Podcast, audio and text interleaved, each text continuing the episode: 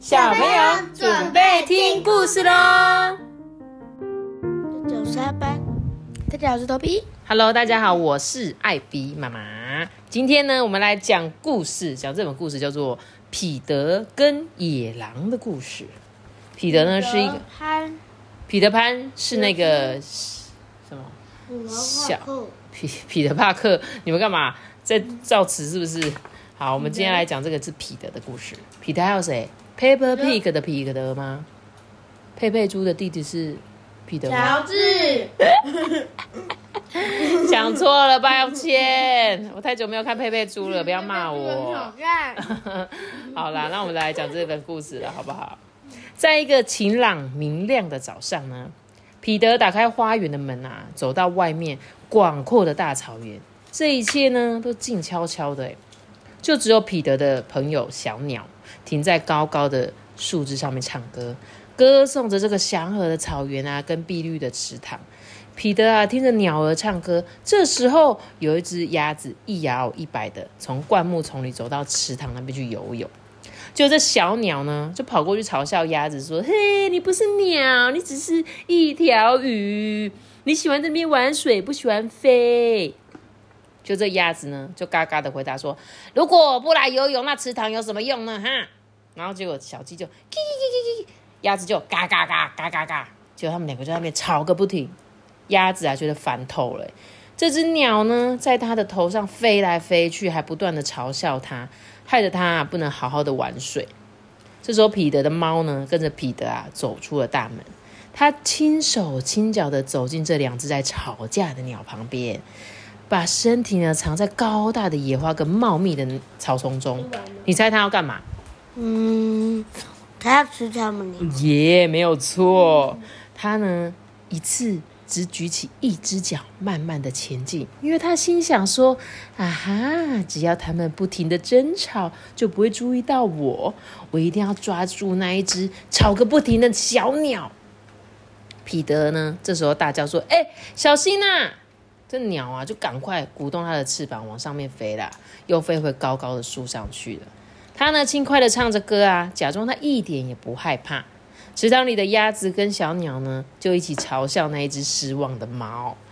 猫啊，这样慢慢的走开，假装它根本就不想要在这么晴朗的早上抓小动物来吃。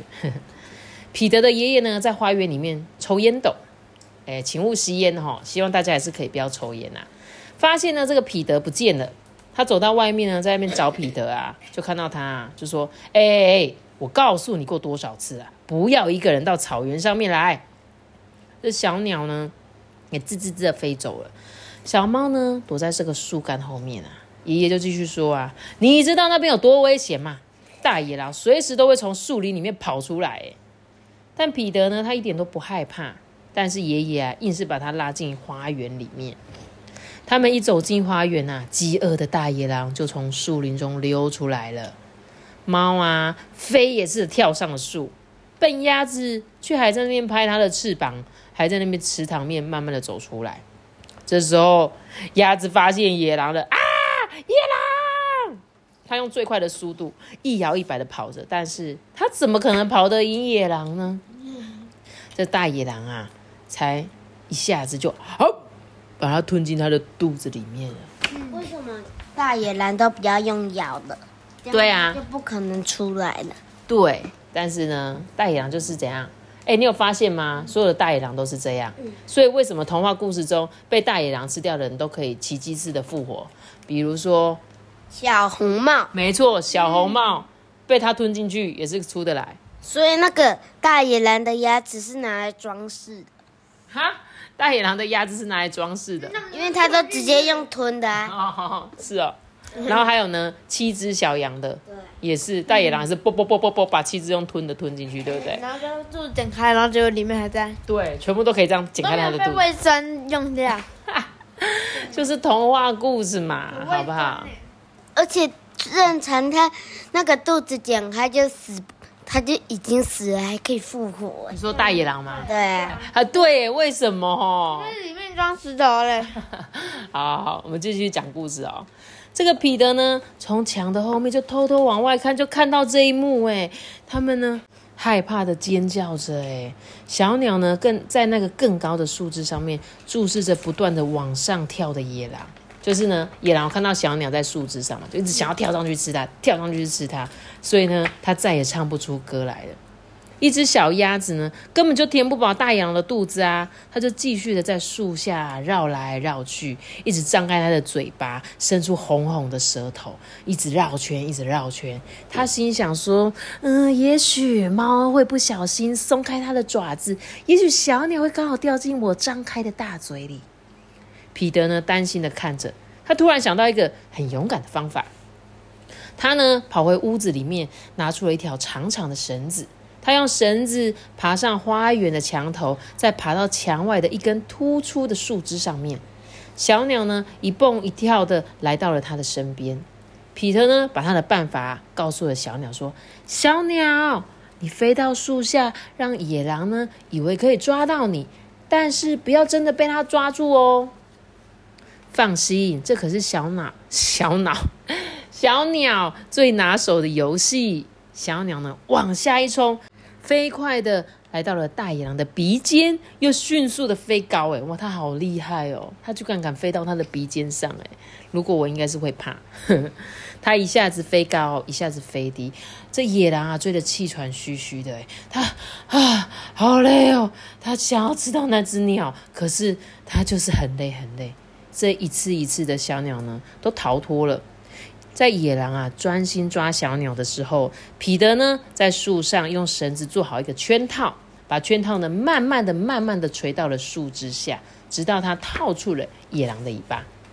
彼得呢就用力一拉，野狼呢往上一跳，这个圈套就越来越紧，越来越紧，把整个野狼呢从什么头下脚上这样子吊起来。这时候呢，三个猎人啊一边开枪。然后啊，一边在边叫着，从那个森林里面跑出来，说：“哎，快点，快点，这边有野狼啊！”这时候，皮特就叫说：“哎，不要开枪了，我们已经抓住野狼了，请你们把它送到动物园去。”哎，皮特心地也太善良了吧，还把它送到动物园去。那单纯自己想看吧。我觉得猎人不知道抓到野狼可以干嘛哈？嗯，做成标本吗？纯粹。野狼皮啊，那些毛啊，拿来卖吧。哦，然后继续。猫猫，猫猫，对，在那个晴朗明亮的早上呢，大伙呢排成一队向前走。彼得呢在最前面领队，三个猎人呢压着野狼啊，爷爷抱着自己的猫跟在后面。小鸟呢则在它的头上自豪的飞着，而且不停的唱着说：“都是我的功劳，都是我的功劳。”那在野狼的肚子里呢？鸭子还小小声的嘎嘎叫着，原来饥饿的野狼嚼都没嚼，就把它整只吞进肚子里了。所以鸭子还活着吗？活着。没错，就跟其他的童话故事一样，这一些人都安好的活在大野狼肚子里。那个鸭子可以啄大羊肚子啊？那打嗝？就这样，出去，放我出去，快点！然后就吐出来，是不是？对啊，到底可是如果鸭子真的可以在肚子生存那么久吗？会不会窒息而死？嗯嗯嗯，对不对？就像那个什么蛇，是不是也是？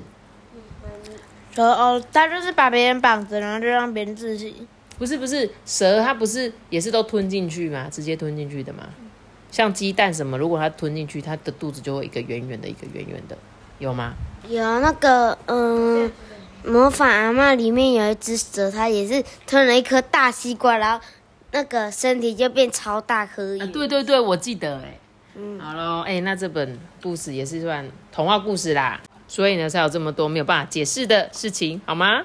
妈咪，那个大野狼它会张开嘴巴，所以空气就会流到它肚子，然后那个鸭子就不会被窒息。哦，所以你觉得这样大野狼只要一直张开嘴巴，它就可以同时间呼到呼吸到新鲜的空气，是吗？对。